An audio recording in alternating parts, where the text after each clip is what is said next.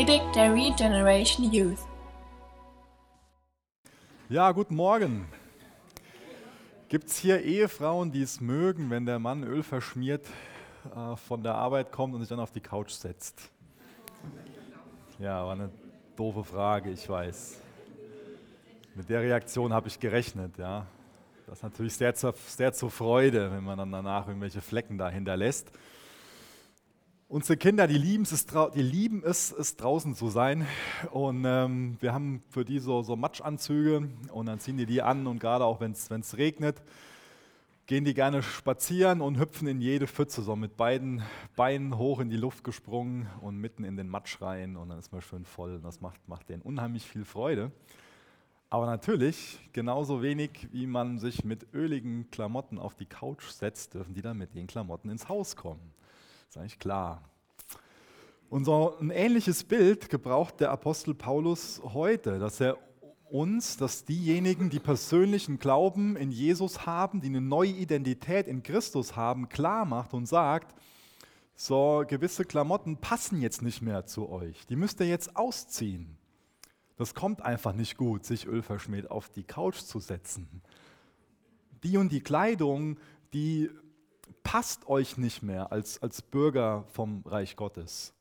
Und er geht nicht her, dass er jetzt sagt, zieht mal eure Arbeitsklamotten aus und legt die für einen späteren Zeitpunkt zurück, sondern ich werde das gleich vorlesen, dass er uns da deutlich sagt, dass wir das abtöten sollen. Das heißt, die Klamotten sollen in die Tonne und angesteckt werden und, und weg damit. Das ist Kleidung, die uns nicht mehr passt, die nicht zu unserer neuen Identität in Christus gehört.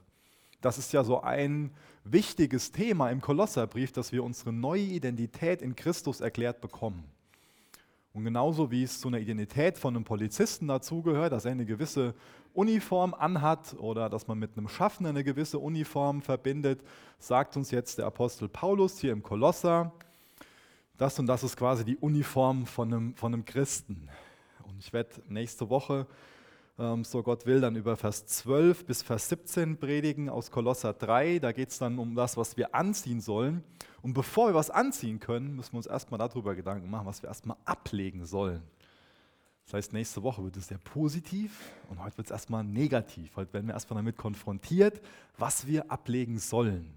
Das macht es natürlich meist viel mehr Freude, über das Positive nachzudenken, oder? Natürlich viel schöner darüber nachzudenken, was wir für neue Klamotten kaufen können, als darüber, ja, vielleicht damit konfrontiert zu werden, wenn uns jemand sagt hier so, hm, sieht doch ein bisschen arg komisch aus oder du schnüffelst oder was auch immer. Es ist nichts Angenehmes, ja. Aber das ist notwendig, dass es da eine Ausgewogenheit gibt, weil es keinen Sinn macht, dass diese neue Kleidung über die alten anzuziehen. Das passt einfach nicht. Da muss erst ein Ablegen sein dass dann neues Verhalten, ein neuer Charakter, neue Gewohnheiten angezogen werden können. Natürlich ist es so, dass uns das mehr Freude bereitet, über das Positive nachzudenken. Aber was wäre denn zum Beispiel, wenn ein Patient zum Arzt kommt und dem Arzt schnell klar ist, dass dem sein Blinddarm schon ähm, geplatzt ist oder kurz davor ist und er dem sagt so, ach, ich verschreibe Ihnen mal eine nette Massage und eine Fangopackung, das wäre jetzt ziemlich lieblos, oder? Der muss erstmal negativ werden. Der muss erstmal auf den OP-Tisch gepackt werden und aufgeschnitten werden, auch wenn das was ganz, ganz Unangenehmes ist. Und genauso geht der Paulus hier vor als guter Arzt, dass er uns erstmal auf den OP-Tisch legt und uns erstmal damit konfrontiert, was da raus muss, damit danach was heilen kann, danach neue Kleidung, ein neuer Charakter, eine neue Identität angelegt werden kann. Ihr könnt gerne mit mir aufschlagen, Kolosser 3. Wie gesagt, geht es heute um die Verse 5 bis Vers 11.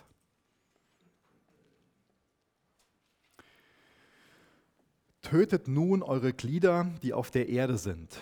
Unzucht, Unreinheit, Leidenschaft, böse Begierde und Habsucht, die Götzendienst ist um dieser Dinge willen kommt der Zorn Gottes über die Söhne des Ungehorsams.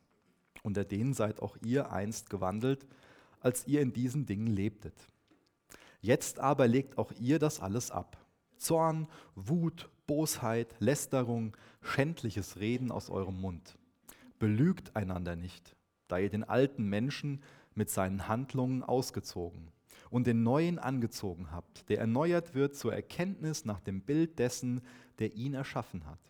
Da ist weder Grieche noch Jude, Beschneidung, noch unbeschnitten sein, Barbar, Güte, Sklave, Freier, sondern Christus alles und in allen. Hier werden jetzt ganz konkret Dinge angesprochen, wo Paulus von sagt, dass die nicht mehr zu unserer neuen Identität passen, dass die nicht mehr zu einer Person passen, die jetzt Bürger von Gottes Reich ist. Und immer dann, wenn wir mit so Dingen konfrontiert werden, die unser tägliches Leben betreffen, unser Verhalten betreffen, dann ist es wichtig, dass wir das wieder im Blick haben, was Paulus den Kolossern in den Kapiteln, die davor sind, schon dargelegt hat. Und ein Punkt, der ihm ganz wichtig war, dass er, und das sind natürlich nicht die Worte von, von ihm, aber dass er unterscheidet zwischen quasi einer Weilethik und einer Umzu-Ethik. Lass mich das kurz erklären. Ich weiß, dass das erst so, äh, den Blicken habe ich gerechnet, dass das erst für Verwirrung sorgt, wenn ich sage Weilethik oder Umzu-Ethik. Wir verhalten uns nicht in einer gewissen Art, um gerettet zu werden. Das ist keine Umzu-Ethik. Wir verhalten uns nicht in einer gewissen Art und Weise, um gerettet zu werden, sondern wir verhalten uns in einer Art und Weise, weil wir gerettet sind. Das ist immer das, wo wir darauf zurückblicken müssen. Wir sind nicht gerettet durch unsere Werke, aber wir sind gerettet zu guten Werken. Weil Christus alles für uns ist, weil wir uns mit ihm identifizieren und weil er das Werk am Kreuz vollbracht hat, sind wir jetzt in der Lage, als neue Menschen zu leben. Das ist ganz wichtig, dass wir das als Grundlage im Hinterkopf haben. Weil wir mit Christus gestorben sind, haben wir jetzt die Kraft und die Möglichkeit, diese irdischen und fleischlichen Wünsche für tot zu halten, die uns beherrschen wollen. Und mit dem Abtöten, das meint Paulus nicht wortwörtlich. Ja. Hier dürfen wir das mal nicht wortwörtlich nehmen. Jesus geht ja an anderer Stelle auch her und sagt, dass wenn uns unser Auge zur Sünde verführt, sollen wir das rausreißen. Hat ja noch keiner von uns gemacht. Das ist ja in einem geistlichen Sinn ähm, gemeint. Wir sündigen zwar mit unseren Händen oder mit unserem Fuß, mit unseren Augen, mit unseren Gliedern, aber was Paulus hier klar macht, wo er immer wieder darauf hinauskommt, ist, dass die Ursache dafür in unserem Herzen liegt. Und dass es deswegen wichtig ist, dass wir ein neues Herz bekommen, was dann Gott erkennen kann und was dann nach und nach zu einem neuen Sinn führt, zu einem neuen Denken, zu einem erneuerten Denken, wodurch wir auch zu erneuerten Menschen werden. Da ähm, ein Bild zu, und zwar ist es ja so, dass wenn man ähm, in einem Brunnen nach Wasser schöpft, wenn man einen Eimer runterlässt, das, was unten drin ist, das kommt auch hoch, oder? Ist eigentlich klar. Wenn jetzt unten da verseuchtes Wasser drin ist und wir schöpfen und ziehen den Eimer hoch, dann kommt auch das Gleiche oben an. Und genauso ist es an sich mit, mit uns. Da wird geschöpft und das, was rauskommt, das ist auch drinne. Deswegen wird es gar nicht helfen, wenn wir irgendwie die Glieder abtöten und das wörtlich nehmen, sondern es muss ein neues Herz an die Stelle von unserem, von unserem harten, steinernen Herz. Es muss ein neues Denken an die Stelle von unserem weltlichen Denken.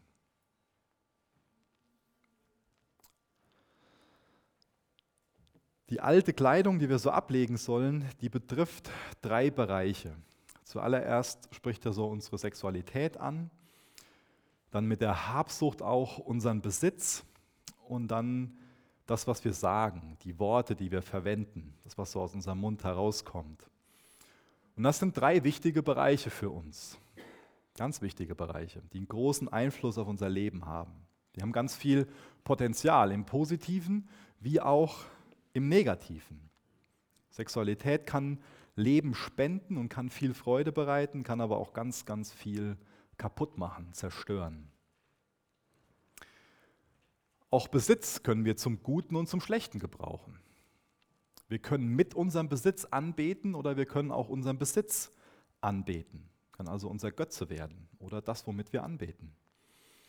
Und auch mit unseren Worten können wir Wahrheit verbreiten und wir können Lügen verbreiten. Wir können jemand anderen damit massiv verletzen mit dem, was wir sagen. Oder wir können Trost aussprechen und, und für, ja, zu einer Heilung beitragen. Deswegen ist es wichtig, dass wir uns dessen bewusst werden und ganz klar eine Denkweise entwickeln, um dann auch eine Glaubenspraxis zu haben, die dazu dient, Leben zu spenden und nicht zu zerstören. In Vers 5, das lese ich nochmal vor, steht, tötet nun eure Glieder, die auf der Erde sind. Unzucht, Unreinheit, Leidenschaft, böse Begierden und Habsucht, die Götzendienst ist. Der Paulus beschreibt hier nicht, sagt nicht so, ja, versucht mal anders zu leben. Gebt mal so euer Bestes, um anders zu sein. Er sagt hier, tötet. Das ist ein ganz klares, ein ganz hartes Wort auch. Und das ist wichtig, dass wir die Dinge, die da aufgezählt werden, dass wir die nicht verniedlichen, sondern dass wir das als eine klare Warnung nehmen, dass auch was passiert, wenn wir das nicht töten. Dass wir es nicht kleinreden, dass wir nicht mit sowas spielen, dass wir erkennen, dass das pures Gift ist und dass wir das auch so als Gift behandeln, dass wir das wie Ungeziefer einfach nicht ins Haus lassen, dass man das nicht irgendwie streichelt, sondern dass man das vernichtet. Da steht das Wort Unzucht. Und Unzucht, das steht allgemein für Geschlechtsverkehr vor oder außerhalb der Ehe von Mann und Frau. Und auch die nächsten Punkte, die er aufführt, beschreiben sexuelles Fehlverhalten. Das heißt Unreinheit, Leidenschaft, böse Begierden. Das heißt, bei sexuellem Fehlverhalten, das beinhaltet nicht nur unsere Taten, unsere Handlungen, sondern auch unsere Gedanken sexuelle Fantasien. Und dann spricht er dieses, diesen Bereich Habsucht an. Hier geht es auch nicht nur um materielle Dinge, sondern es kann auch um ähm, Freuden gehen, es kann auch um diese sexuellen Dinge gehen, wo sich das hier vielleicht primär drauf bezieht. So jemand, der habsüchtig ist, der ist nie zufrieden mit dem, was er hat und meistens neidisch auf das, was er nicht hat. Und deswegen ist es Götzendienst. Denn jemand, der habsüchtig ist, der erhofft sich etwas von, von Geld oder von Besitz, was ein Gerechter in Gott findet. Er sucht etwas im Geld, was ein Gerechter, was ein Bürger vom neuen Reich Gottes in Gott allein findet. Deswegen wird das zum Götzendienst. Und dann in Vers 8 und Vers 9, das lese ich auch nochmal vor, geht es dann um die Sünden, die eher unseren Mund betreffen, die Worte. Jetzt aber legt auch ihr das alles ab, Zorn, Wut, Bosheit, Lästerung, schändliches Reden aus eurem Mund. Belügt einander nicht, da ihr den alten Menschen mit seinen Handlungen ausgezogen habt. Paulus macht hier deutlich, dass er genauso besorgt um die Sünden ist, die wir mit unseren Worten begehen, wie um die sexuellen Sünden. Das ist wichtig für uns, dass wir ähm, da sensibel für werden. Ich denke, oft nehmen wir das, das Erste ernster als das Zweite. Aber das ist wichtig, dass wir da genauso ausgewogen denken und handeln. Und dann lesen wir da von diesem Wort, das Erste, was er aufführt, ist dieser Zorn. Ich habe jetzt ja eben aufmerksam mitgelesen und ähm, in dem Vers davor, den ich nachher noch auslegen werde, geht es ja um den Zorn Gottes. Wie kann denn Gott zornig sein, aber dann von uns verlangen, dass wir den Zorn ablegen? Das denke ich, wichtig, hier nochmal rauszugreifen, dass, dass es hier um was Unterschiedliches geht. Dass es möglich ist, auch einen gerechten Zorn zu haben. Ähm, ich glaube, in Epheser 4 am, am Ende geht es darum, dass wir nicht sündigen sollen, wenn wir zornig sind. Das heißt, da ist eine Unterscheidung. Zorn führt oft zur Sünde, aber es wäre ja komisch, wenn wir auf eine Ungerechtigkeit nicht zornig werden. Es wäre ja komisch, wenn Gott, der seine Kinder liebt, es ja demgegenüber neutral eingestellt wäre, wenn gegen seine Kinder oder gegen seine gute Schöpfung irgendwas unternommen wird, wenn da Ungerechtigkeit passiert. Das heißt, wenn wir darüber nachdenken, dann fällt uns auf, dass echte Liebe auch Zorn bedingt. Wenn ich meine Frau wirklich liebe, dann muss ich doch zornig werden, wenn ihr jemand etwas Böses will oder was Böses zufügt. Das ist dann erstmal eine Emotion. Und dann ist es wichtig, wozu führt denn diese Emotion? Es ist doch wichtig, dass mich gewisse Dinge zornig machen. Es wäre doch komisch, wenn ich mir denken würde, ach, die Isis, die ähm, bringt da meine Brüder und Schwestern um. Das ist ja klar, dass es mich zornig macht oder dass mich andere Ungerechtigkeiten zornig machen, Menschenhandel. Wir könnten ganz, ganz viele Dinge in dieser Welt anführen. Aber wohin führt uns dann dieser Zorn? Motiviert uns der Blick auf die Ungerechtigkeit dann dazu, dass wir gerecht handeln? Oder reagieren wir im Fleisch? Das ist eine wichtige Frage und das ist hier eine ganz klare Unterscheidung auch, dass der Zorn, der hier genannt wird, ähm, hier geht es also nicht so um, was, um, um, so eine, um so eine zornige Gesinnung, die sich dann auch in einem Zornesausbruch äußert. Ja, das muss klar abgelegt werden. Aber ein gerechter Zorn, der mich dann zu einem gerechten Handeln führt, das ist was, was hier nicht verboten wird. Und im Zorn können wir schlimme Dinge sagen. Ich denke, das wissen wir leider alle. Und die bereuen wir dann vielleicht, aber die sind dann gesagt. In unserer Zunge können wir also Gott loben und auch das Evangelium weitergeben, aber auch lästern und lügen. Übertreibungen irgendwo verbreiten, Klatsch und Tratsch. Satan ist ein Lügner und der Heilige Geist ist der Geist der Wahrheit. So sollen wir Kinder der Wahrheit sein, die Wahrheit verbreiten. Wir sollen keine Lügen weitersagen, sondern wir sollen die Wahrheit verbreiten.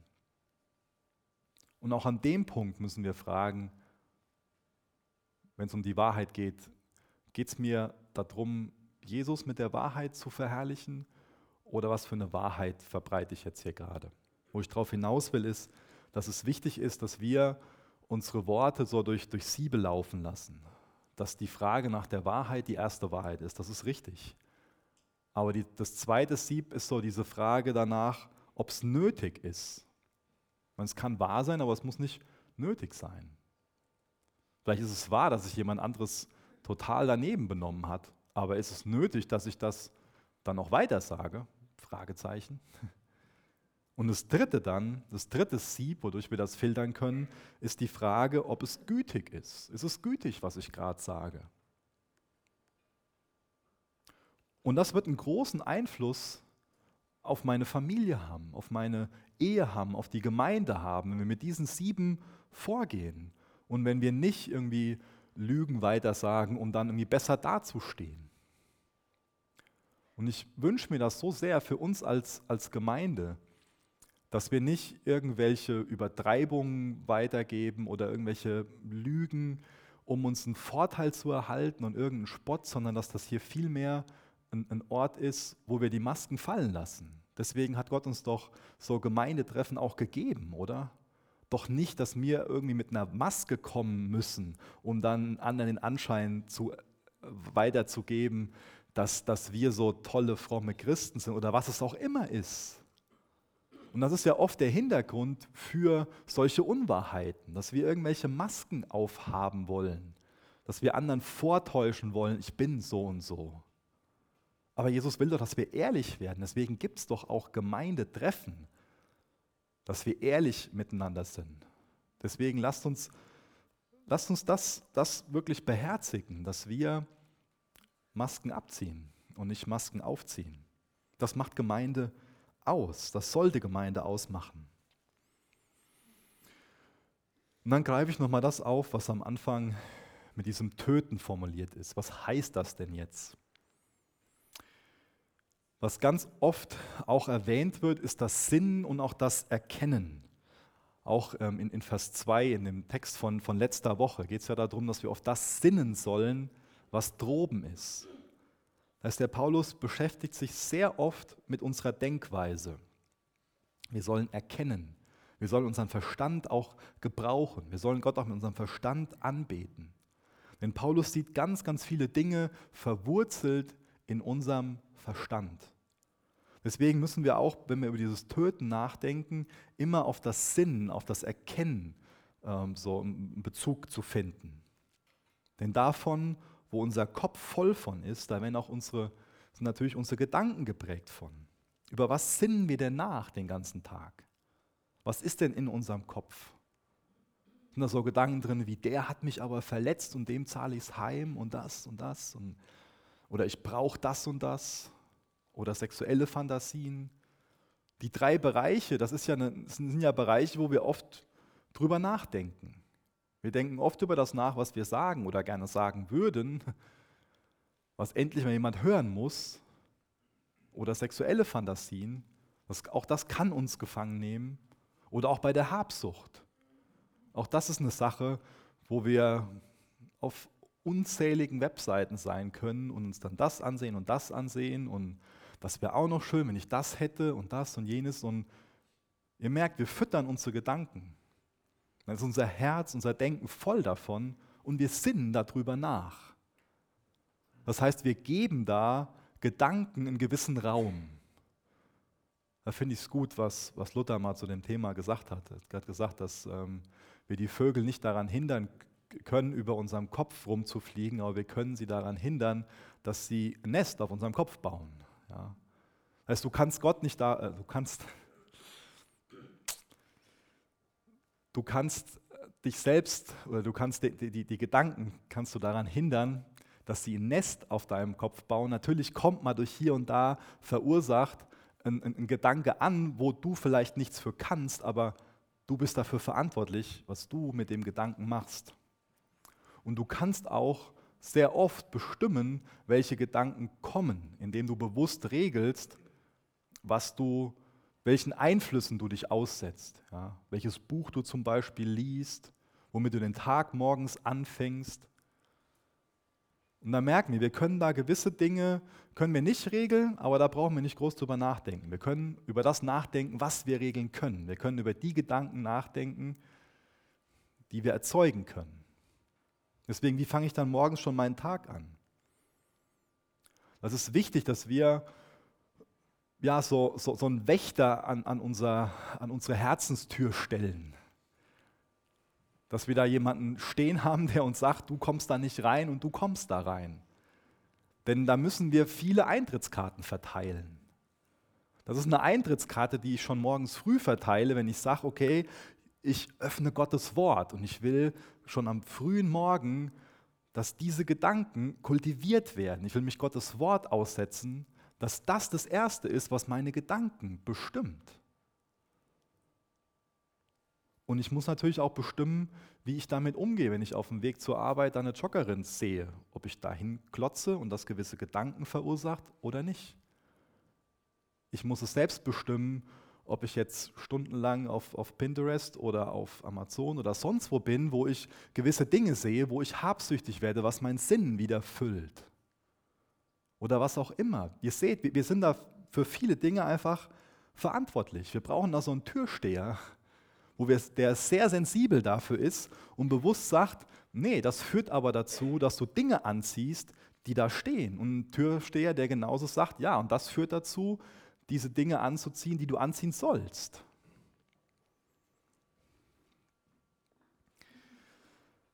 In Vers 2 oder insgesamt in den ersten vier Versen von dem Kapitel bekommen wir ja immer wieder gesagt, dass wir auf das sinnen sollen, was droben ist, oder dass wir das suchen sollen, was droben ist. Das heißt, als Bürger vom Reich Gottes sinnen wir auf das, was droben ist. Das Ewige, das wird uns viel, viel wichtiger. Und wenn wir doch unser Herz an Dinge hängen, die relevant sind, die wichtig sind, die Bedeutung haben für die Ewigkeit, wie kann ich denn mein Herz dann zum Beispiel an ein dickes Auto oder ein dickes Haus oder was auch immer hängen? Wie kann denn das dann kontinuierlich meinen Sinn füllen? Oder wenn ich mein, mein Herz wirklich an ewige Dinge hänge, dann bin ich doch Gott dankbar dafür, wenn er mir sagt, das ist der Rahmen, in dem du Sexualität genießen kannst, in dem es dir Glück bereitet und dann bin ich auch dankbar, wenn ich weiß, was außerhalb davon ist, wo ich dann auch weiß, das macht mich kaputt und meine Familie und so weiter. Dieses nach den Dingen Sinn, die die droben sind, ist ein ganz wichtiger Aspekt. Das bestimmt ganz viel darüber, ob wir geistlich denken, dann auch geistlich leben.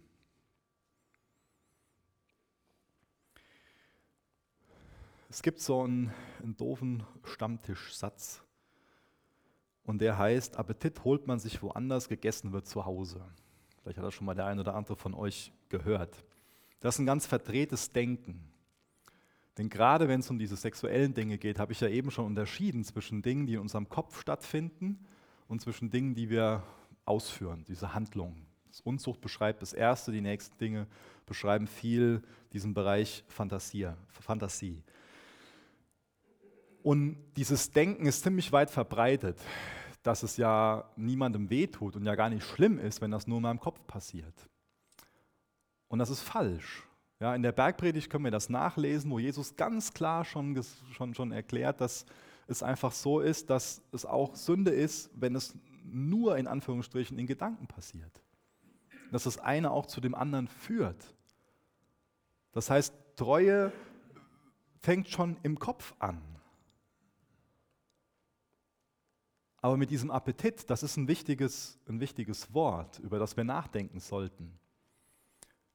Denn auch das wird oft so als, ja, wie so eine Entschuldigung benutzt, dass man da, dass man da gewissen Appetit ja, drauf hat oder auf gewisse Dinge halt keinen Appetit hat. Denn auch mit dem Appetit ist es so, dass wir den kultivieren können, dass wir uns dabei helfen können, auf gewisse Dinge Appetit zu haben und auf andere nicht. Und auch das können wir nicht als eine Ausrede dafür nehmen für eine gewisse Handlung.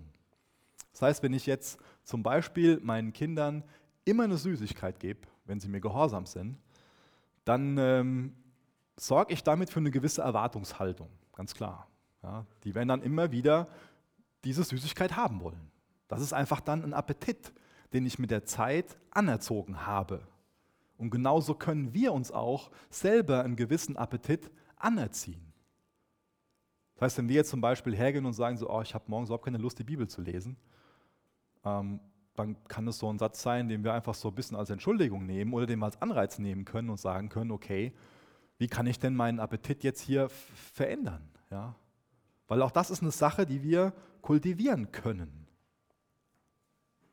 Das ist dann wichtig zu erkennen, dass wenn man immer nur dann die Süßigkeiten nimmt und damit belohnt, ja, dass das irgendwann dazu führt, dass man ungesund ist. Und dann kommt man hoffentlich zu Sinnen und merkt, okay, ähm, hier müssen wir jetzt zu was anderem erziehen. Ein anderes Belohnungssystem einführen in dem Fall. Das heißt, als neuer Mensch mit einer neuen Identität, da lege ich viel bewusster auf gewisse Feuer Nahrung und auf andere Feuer halt nicht. Und dann töte ich das Feuer, indem ich dem Feuer keine Nahrung gebe. Das hängt ganz viel mit dem Töten zusammen. Ich kann gewisse Leidenschaften fördern und ich kann gewissen anderen Leidenschaften das Feuer, die Nahrung entziehen. Wenn ich im Psalm zum Beispiel lese, da geht es ja ganz oft darum, ich habe meine Lust am Herrn oder dass, dass das Glück damit verbunden wird, Gottes Gesetze zu halten und Gottes Gesetze zu lesen. Können wir das aus ganzem Herzen sagen? Dass das unser Glück ist, Gottes Wort zu haben, schon am frühen Morgen aufzustehen, es aufzuschlagen und dass wir unsere Lust am Gesetz des Herrn haben. Worauf haben wir da Appetit? Welchem Feuer geben wir da eine Nahrung? Wenn ich über das nachsinne, was ich dem anderen, was der andere mir angetan hat, dann gebe ich dem Feuer Nahrung. Ich kann vielleicht nichts dafür, dass der andere mich verletzt hat. Aber was ich mit der Verletzung mache, mit den Gedanken, dafür bin ich verantwortlich. Und welchem Feuer ich da Nahrung gebe. Welcher Leidenschaft. Dann kann ich Leidenschaft Nahrung geben, die Leidenschaft oder Leidenschaft Nahrung geben, die angemessen ist für einen Bürger von Gottes Reich. Dass wir Gerechtigkeit verbreiten, dass wir Wahrheit verbreiten, dass wir dem Doppelgebot der Liebe folgen. Wir könnten ganz viele andere Dinge da nennen. Deswegen, welchen Appetit kultivierst du? Welchem Feuer gibst du Nahrung? Was machst du mit den Gedanken? Ja, du kannst nichts dagegen tun, dass gewisse Vögel über deinen Himmel fliegen, über deinen Kopf fliegen. Aber du kannst was dagegen tun, ob sie ein Nest auf deinem Kopf bauen.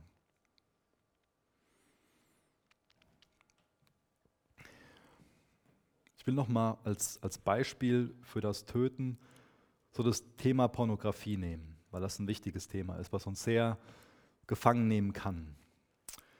Und will anhand von dem Beispiel mal unterscheiden zwischen gewissen inneren Faktoren und äußeren Faktoren. Es gibt auch viele Menschen, die ähm, keine Beziehung zu Jesus haben und trotzdem sagen, ich leide unter dem Thema Pornografie und ich will davon frei werden. Und da werden oft nur solche äußeren Faktoren angegangen.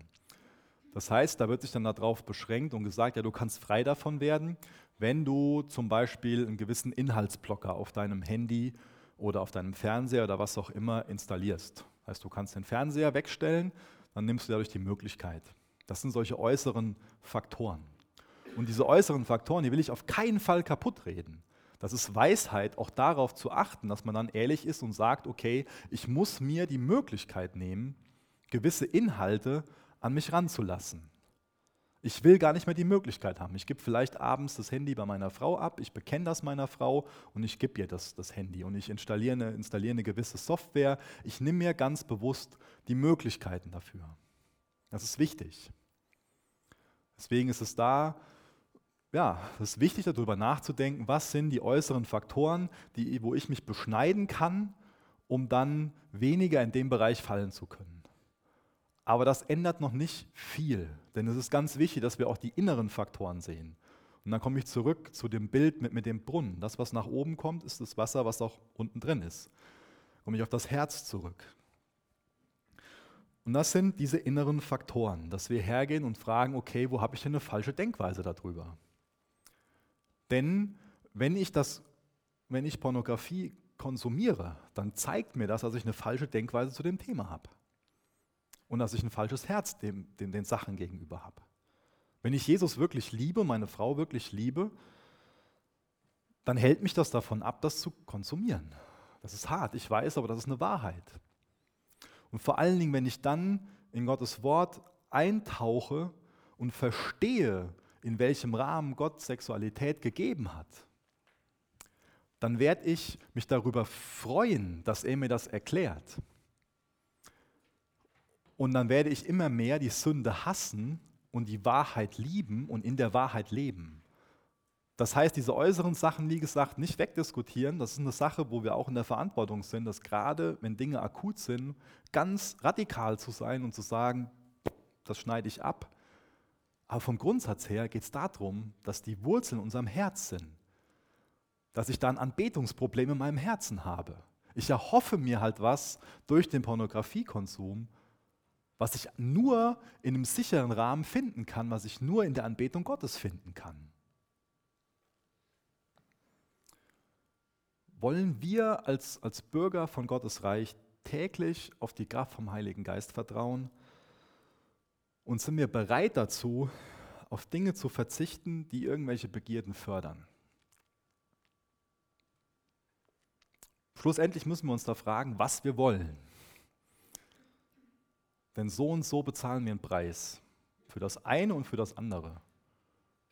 Das, das kostet einen gewissen Preis, zu sagen, zur eigenen Frau zu gehen und, und zu, zu bekennen. Es kostet einen gewissen Preis, vielleicht zu sagen, okay, ich ähm, hole das alte Nokia wieder aus der Schublade und lege das Smartphone weg. Das ist ein Preis, ja. Aber auch das andere hat seinen Preis.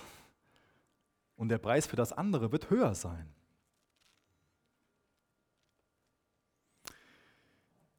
In Vers 10, den lese ich nochmal vor, geht es noch um was ganz Entscheidendes. Und den Neuen angezogen habt, der erneuert wird zur Erkenntnis nach dem Bild dessen, der ihn erschaffen hat. Wir sind ja nicht mehr, leider nicht mehr in dem Zustand, in dem Gott uns erschaffen hat. Leider leben wir nach 1. Mose 3, nach dem Sündenfall. Ursprünglich sind wir in Gottes Bild geschaffen, aber seit dem Sündenfall ist da was passiert, da ist was verloren gegangen. Und jetzt bekommen wir hier den Hinweis, dass dieses Bild wiederhergestellt werden soll. Wir sollen Jesus wieder ähnlicher werden. Nicht der äußeren Form nach, sondern unseren Charakter betreffend. Und das knüpft unbedingt an das an, was ich vorher erklärt habe. Wir werden umgestaltet in Gottes Bild indem wir uns mit diesen inneren Faktoren auseinandersetzen, indem wir nur Gott anbeten, unser Glück in ihm finden. Und auch da geht es wieder um diese Erkenntnis. Und das ist ja schon mal so ein, ein, ein, ähm, Vorurteil, was Menschen haben. Ja, wenn du an Jesus glauben willst, dann musst du erstmal deinen Verstand abgeben. Und der Paulus, der erklärt immer wieder genau das Gegenteil. Dass es so sehr um unser Denken geht, dass wir so sehr unseren Verstand als neue Menschen gebrauchen sollen. Dass wir erstmal wiedergeboren werden müssen, um Gott erkennen zu können und dann auch in der Verantwortung sind, in Gottes Wort zu graben, damit wir dann Gottes Gedanken kennenlernen, unser Denken davon geprägt wird, was dann zur Folge haben wird, als veränderte Menschen zu leben. Das heißt, hier ist so ein Schlüssel, wird ein Schlüssel beschrieben, wie wir Jesus ähnlicher werden können. Wenn ich jetzt zum Beispiel meiner Frau ähnlicher werden will, dann muss ich Zeit mit ihr verbringen und äh, muss sie toll finden. Ja? Dann verbringe ich gerne Zeit mit ihr. Oder wenn ich irgendwie ein Vorbild habe, dann setze ich mich mit dem Vorbild auseinander. Dann bewundere ich auf der einen Seite das Vorbild und verbringe Zeit mit der Person. Wie sieht das denn mit Jesus aus? Bewundere ich Jesus, bewunderst du Jesus und verbringst du gerne Zeit mit dieser Person? Denn dann wirst du Jesus ähnlicher werden. Und wie können wir Zeit mit Jesus verbringen? Die Bibel offenbart uns Jesus. Das heißt, wir sollten Gottes Wort aufschlagen, so in Gottes Wort sein. Das ist ein Schlüssel, Jesus ähnlicher zu werden, dass wir Zeit mit ihm verbringen. Und wir können Gott nicht ohne sein Wort besser kennenlernen. Und das bezieht sich darauf, dass wir persönlich in Gottes Wort sein sollten, aber auch, dass wir als Gemeinschaft in Gottes Wort sein sollten. Dass wir auch als Dienstgemeinschaft in Gottes Wort sind. Gottes Wort will auch in Gemeinschaft verstanden werden. Und dann komme ich nochmal zu Vers 6 zurück. Um dieser Dinge willen kommt der Zorn Gottes über die Söhne des Ungehorsams. Über Gottes Liebe reden wir ja einfacher, vielleicht lieber als über Gottes Zorn. Aber wie ich eben schon angerissen habe, ist es ja so, dass Liebe und Zorn sich bedingen. Ich kann also meine Frau nicht lieben, ohne auch zornig zu werden, wenn sie ungerecht behandelt wird. Weil ich sie liebe, werde ich zornig auf irgendwas, was, was ihr schadet, auf jemanden, der ihr schaden will. Das heißt, wenn Gott heilig ist, dann kann Gott nicht einfach Grausamkeit und Korruption übersehen. Wenn Gott gerecht ist und liebevoll ist, dann kann es nicht einfach, kann es ihn nicht kalt lassen, wenn jemand etwas Ungerechtes macht, wenn jemand gegen seine Kinder vorgeht.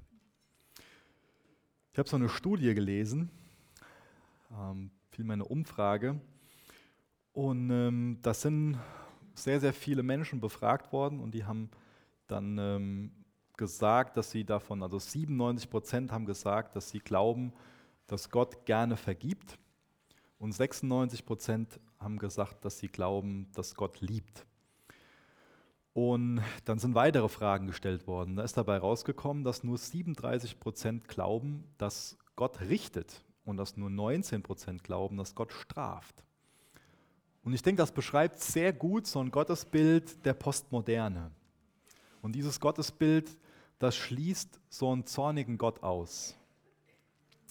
Und da wird Gott degradiert zu, zu einem menschlichen Ideal, dass er so ein Kumpelgott ist, der Sünde gönnerhaft übersieht, weil es ja kein objektives Recht und Unrecht mehr gibt, angeblich.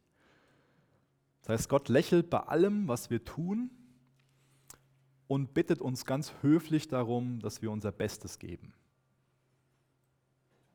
Aber entspricht das Gottesbild wirklich der Bibel? Also ich hoffe, dass jeder aufgepasst hat bei den letzten vier Sätzen. Ähm, das ist nicht das Gottesbild, was ich habe, das ist ein Gottesbild der Postmoderne, was viele unserer Mitbürger haben. Entspricht das wirklich dem Gottesbild der Bibel? Doch ganz entschieden nicht, oder? Viele Christen haben ihre Schwierigkeit auch mit dem, mit dem Zorn Gottes. Und ich kann mir vorstellen, dass es zum Teil damit zusammenhängt, dass kein gutes Verständnis von einem Zorn Gottes besteht. Dass nämlich ein menschliches Denken zu dem Thema da ist. Für mich ist es nämlich so, dass ich Zorn und Selbstkontrolle oft als Gegensätze empfinde. Das passt so in meiner Gedankenwelt nicht gut zusammen. Ja. Wenn ich an Zorn denke, dann ähm, komme ich mir schon mal selbst in den Sinn, wenn äh, mich meine Kinder überfordern und ähm, ich zornig ihnen was sage. Auch das ist nichts, wo ich stolz drauf bin. Ähm, ganz gewiss nicht. Das heißt, ich denke dann daran, dass ein Zornesausbruch, ein Wutausbruch stattfindet. Dass Zorn und Selbstkontrolle sich quasi ausschließen.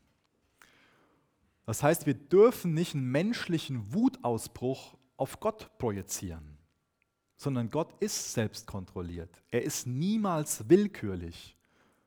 Und Gott ist auch nicht unberechenbar. Aber so äußert sich doch oft menschlicher Zorn, oder?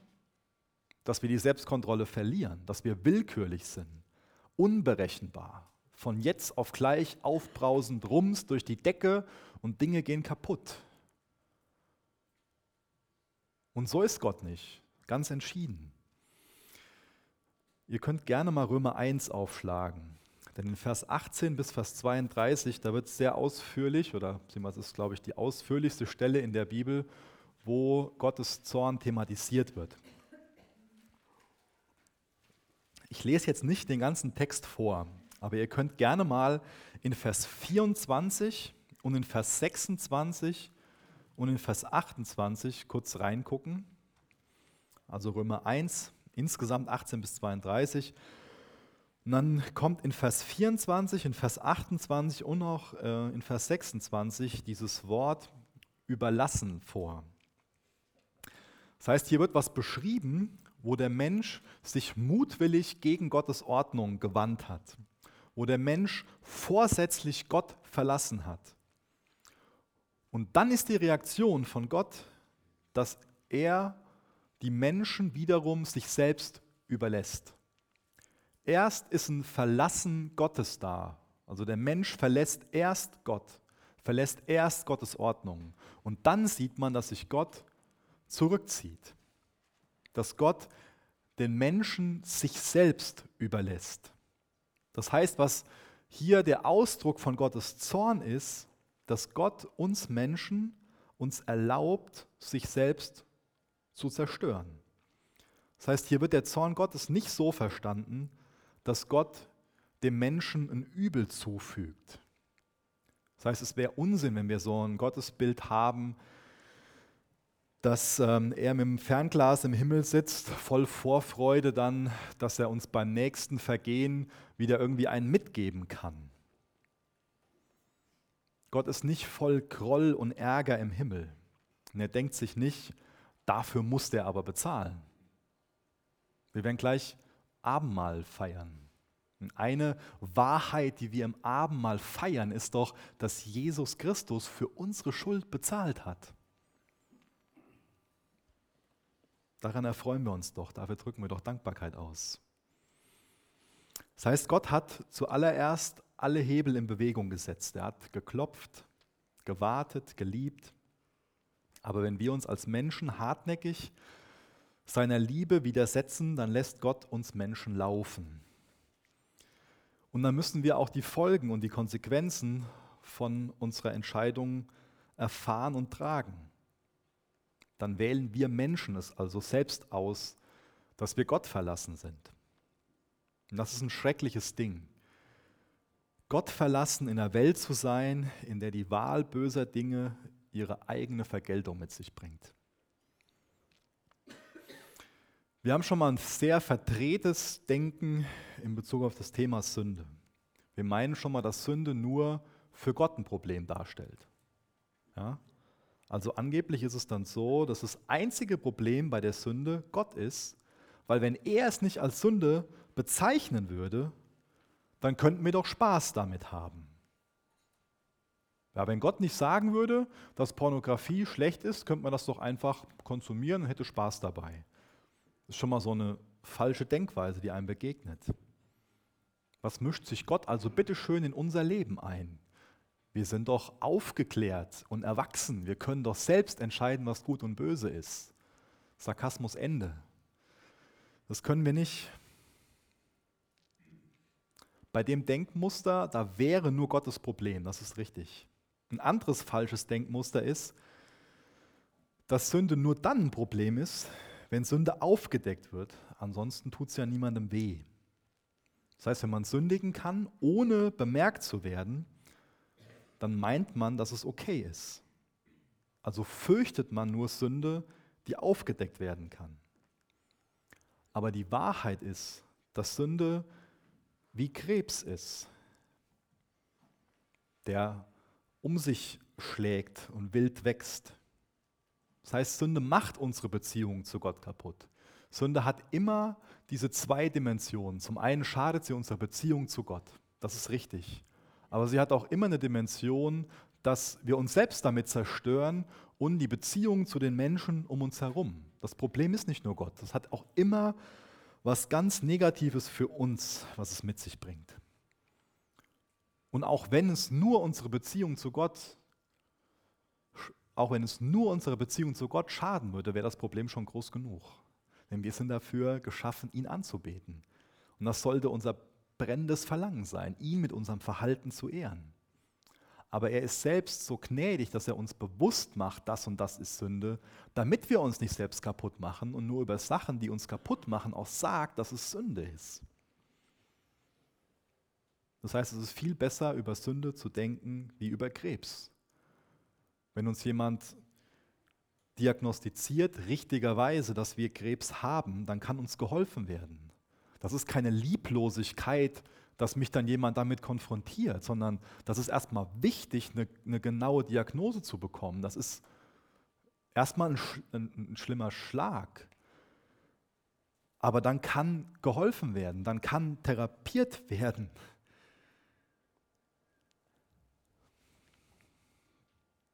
Deswegen ist es für uns eine Sache, wo wir, ähm, wo unser Stolz getroffen wird, wenn wir mit Sünde konfrontiert werden, oder bekommen wir eine dankbare Einstellung dafür, dass wir sagen, okay, Heiliger Geist, danke, dass du mich von Schuld überführst und, und jetzt schneid das weg, nimm das, nimm das raus.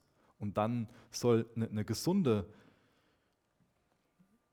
gesundes Verhalten anstelle von dem Alten treten. Das heißt, dieser, dieser Krebs, der hat besonders viel Kraft, wenn er unbehandelt und unentdeckt bleibt. Deswegen lasst uns schnell darin sein, dass wir Sünde ans Licht bringen und bekennen. Vor Rechenschaftspartnern, natürlich vor Gott, aber auch vor Menschen. Machst du das, dass du deine Schuld bekennst? Sünde führt immer zu einer Verdrehung unserer Beziehung zu Gott und dann auch zu einer Verdrehung aller menschlichen Beziehungen. Es verdreht unser Denken und hat nach und nach immer mehr Einfluss auf mehr Bereiche unseres Lebens. Das heißt, wir verderben uns selbst und können nicht mehr gerade ausdenken. Und das ist der unvermeidliche Preis, wenn wir sagen, dass wir unseren Willen bekommen wollen. Der ist schlussendlich geistige Armut, geistige Blindheit, geistige Taubheit und dass wir zerstörerische Leidenschaften züchten, denen Nahrung geben und diese Feuer um sich kreisen. Und da ist mir wichtig, nochmal diesen Bereich der sexuellen Sünden ähm, zu thematisieren. Da kommt ja schon mal der Einwand, gerade bei Dingen, die angeblich nur in Gedanken passieren. Es tut ja niemandem weh. Das tut jemandem weh. Zum einen schadet es deiner Beziehung zu Gott, aber es schadet auch deiner Beziehung zu deiner Frau und zu deinen Kindern. Du wirst deine Tochter anders behandeln, deine Frau anders behandeln. Das wird dich kaputt machen. Sünde ist immer auch ein Gemeinschaftskiller. Das fängt in der Familie an, überträgt sich auf ganze Gemeinden. Es hat immer nicht nur einen Einfluss auf mich, sondern auch auf diejenigen, die mir nahestehen. Wenn wir also über dieses, diesen Zorn Gottes nachdenken, dann sehen wir, dass Gott Erlösung beabsichtigt. Das ist Gottes Wunsch, das ist Gottes Sehnsucht. Er will, dass Menschen gerettet werden. Er hat einen Weg bereitet, dass wir erlöst werden können und einen Weg bereitet, dass wir Sieg über Sünde haben können. Dafür hat sich Jesus geopfert, dass der Krebs, die Sünde besiegt werden kann, dass wir davon befreit werden können, dann feststehen können, in der Freiheit leben können. In Bezug auf die Wahrheit finde ich das Gleichnis von den, von den verlorenen Söhnen echt sehr, sehr hilfreich. Da kommt also dieser eine Sohn zu seinem Vater und will sich das Erbe auszahlen lassen. Das ist eine bewusste Entscheidung von dem Sohn. Und der Vater hält ihn nicht davon ab, sondern er weiß, dass der Sohn mit seinem Herz nicht dabei ist. Das heißt, es ist nicht sein, sein Ziel, jetzt den Sohn zu überreden, dass er körperlich anwesend bleibt, aber er ist mit seinem Herz weg. Das ist das Problem. Also gibt der Vater dieses Erbe auch im Bewusstsein, dass der Sohn wahrscheinlich bei den Schweinen enden wird. Aber auch in der Geschichte weiß der Vater, dass wir Menschen nicht wie so, ein, ein, wie so eine technische Gerätschaft sind. Wenn jetzt ein Motor kaputt ist, dann kann ich da was aufschrauben und was, was reparieren. Aber wenn es um diese Leidenschaften geht, wenn es um die Dinge geht, die wir heute gelesen haben, da sind wir Menschen komplizierter. Da brauchen wir diesen Moment, dass wir zu Sinnen kommen. Wir können das zu Hause mal nachlesen in Lukas 15. Vielleicht auch mit euren Kindern nachher ähm, nach dem Essen. Vers 17 müsste das sein, ungefähr, wo der Sohn bei den Schweinen ist und zu Sinnen kommt. Das ist der Moment, den wir Menschen brauchen. Wir müssen zu Sinnen kommen. Und dann können wir wieder zurückkommen zum Vaterhaus, wo wir dann mit ganzem Herzen dabei sind. Und das ist das Ziel von, von dem Vater in der Geschichte, dass die Söhne mit ganzem Herzen dabei sind. Das ist die Grundlage dafür, dass wir als Menschen Gott anbeten können. Und ich habe eben bewusst gesagt, das war kein Versprecher, dass es Gleichnis von den verlorenen Söhnen ist. Oft wird ja gesagt von dem verlorenen Sohn.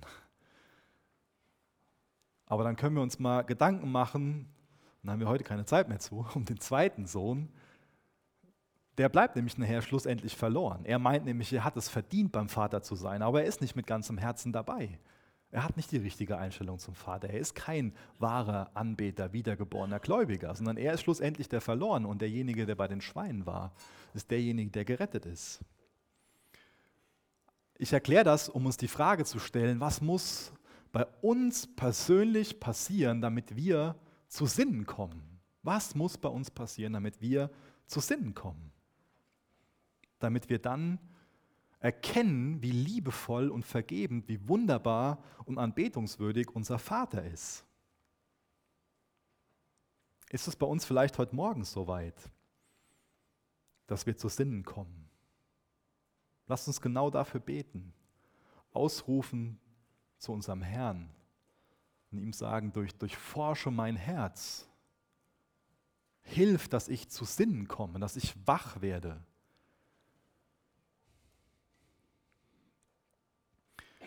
Ich will am Ende noch kurz was zu Vers 11 sagen. Da ist weder Grieche noch Jude, Beschneidung noch unbeschnitten sein, Barbars, Güte, Sklave, Freier, sondern Christus alles und in allen. Ich finde das interessant, wie Paulus nach und nach so, so ein Bild malt. Das ist diese neue Identität, die führt dazu, dass man gewisse Dinge ablegt, andere Dinge anzieht, das eine abtötet, in dem anderen lebt. Und dann erwähnt er hier diese verschiedenen Gruppen und erklärt uns, dann werden wir alle eins in Christus.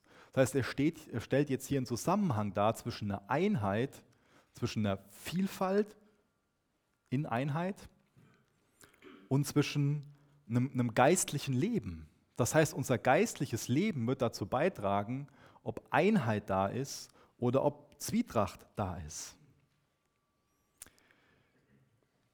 Ich will noch kurz was zu den Skythen sagen. Die will ich ja besonders erwähnen. Ähm, und zwar waren die früher dafür bekannt, ganz heftige Krieger zu sein. Jetzt wird es ein bisschen brutal, ähm, tut mir leid. Ähm, in der Zeremonie vor dem Kampf haben die Krieger Wein mit ihrem eigenen Blut gemischt und das getrunken, haben ihre Waffen da reingetaucht und ähm, haben sich dadurch Kameradschaft bis zum Tod ähm, geschworen. Die sind dafür bekannt gewesen, die Kopfhaut von Gefangenen mit ihren Fingernägeln abzureißen. Und jetzt habe ich noch fünf, sechs, sieben andere Zeilen da stehen, die lasse ich mal weg. Und ihr fragt euch wahrscheinlich schon, warum sagt er das? Ja, warum erwähnt er sowas? Weil ich uns klar machen will, dass das, was Paulus da sagt, ganz skandalös war. Das heißt, viele Juden haben damals von sich gedacht, ja, wir sind was ganz Besonderes, denn wir sind Gottes auserwähltes Volk. Und dann hören die, von Paulus nachher ja die, die Barbaren, das war schon die, die, die Barbaren und dann die Skythen und dann kamen diese Gedanken an das, was ich, was ich gerade vorgelesen habe oder gesagt habe. Und mit denen sind wir auf Augenhöhe, wir bilden eine Einheit, eine Gemeinde. Das war erstmal was, wo, wo er wunde Punkte mitgetroffen hat, ganz bestimmt. Und das sollte uns bewusst werden, dass so ein geistliches Leben, so ein Ablegen von diesen Dingen dann dazu führt, dass wir so als Gemeinde sind. Dass wir da nicht irgendwie gucken, ja, was hat denn der für einen sozialen Status oder was hat er für eine Bildung oder aus welchem Dorf kommt der. Das heißt, die, diese ganzen Mauern, die fallen alle weg zwischen Nationalität. Das fällt alles weg. Das heißt, wir bekommen hier nach und nach was dargelegt, wohin das dann schlussendlich führt. Und eine Gemeinschaft, die davon geprägt ist, ja, die dann wirklich sagen kann, sondern Christus alles in allen, das ist eine Gemeinschaft, die wirklich das Evangelium lebt, wo wirklich andere sehen, da wird Jesus durch geehrt. Da gibt es keine Barrieren aufgrund von, von Rasse, Nationalität, sozialer Status und Bildungsniveau, gesellschaftlicher Stand. Das fällt alles weg. Und darin zeigt sich die Herrschaft von Jesus. Der Mittelpunkt von denen ist nicht, das, was, was die vereint, ist nicht, dass die aus einer ähnlichen Gesellschaftsschicht kommen, einen ähnlichen Bildungsstand haben, sondern der Mittelpunkt von denen ist Jesus. Und deswegen kommen die miteinander aus. Die würden als Nachbarn selbst wahrscheinlich wenig miteinander zu, zu tun haben, aber in der Gemeinde, da ist man eins, da kommt man miteinander aus, weil man gemeinsam das Ziel hat, Jesus zu ehren. Weil Jesus unser Leben ist.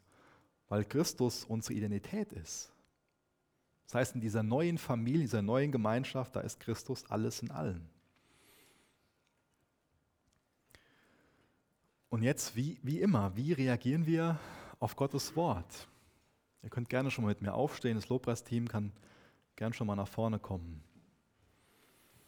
Wie reagieren wir auf Gottes Wort? Wie reagieren wir auf das, was wir hier gehört haben? Was wird uns bewusst?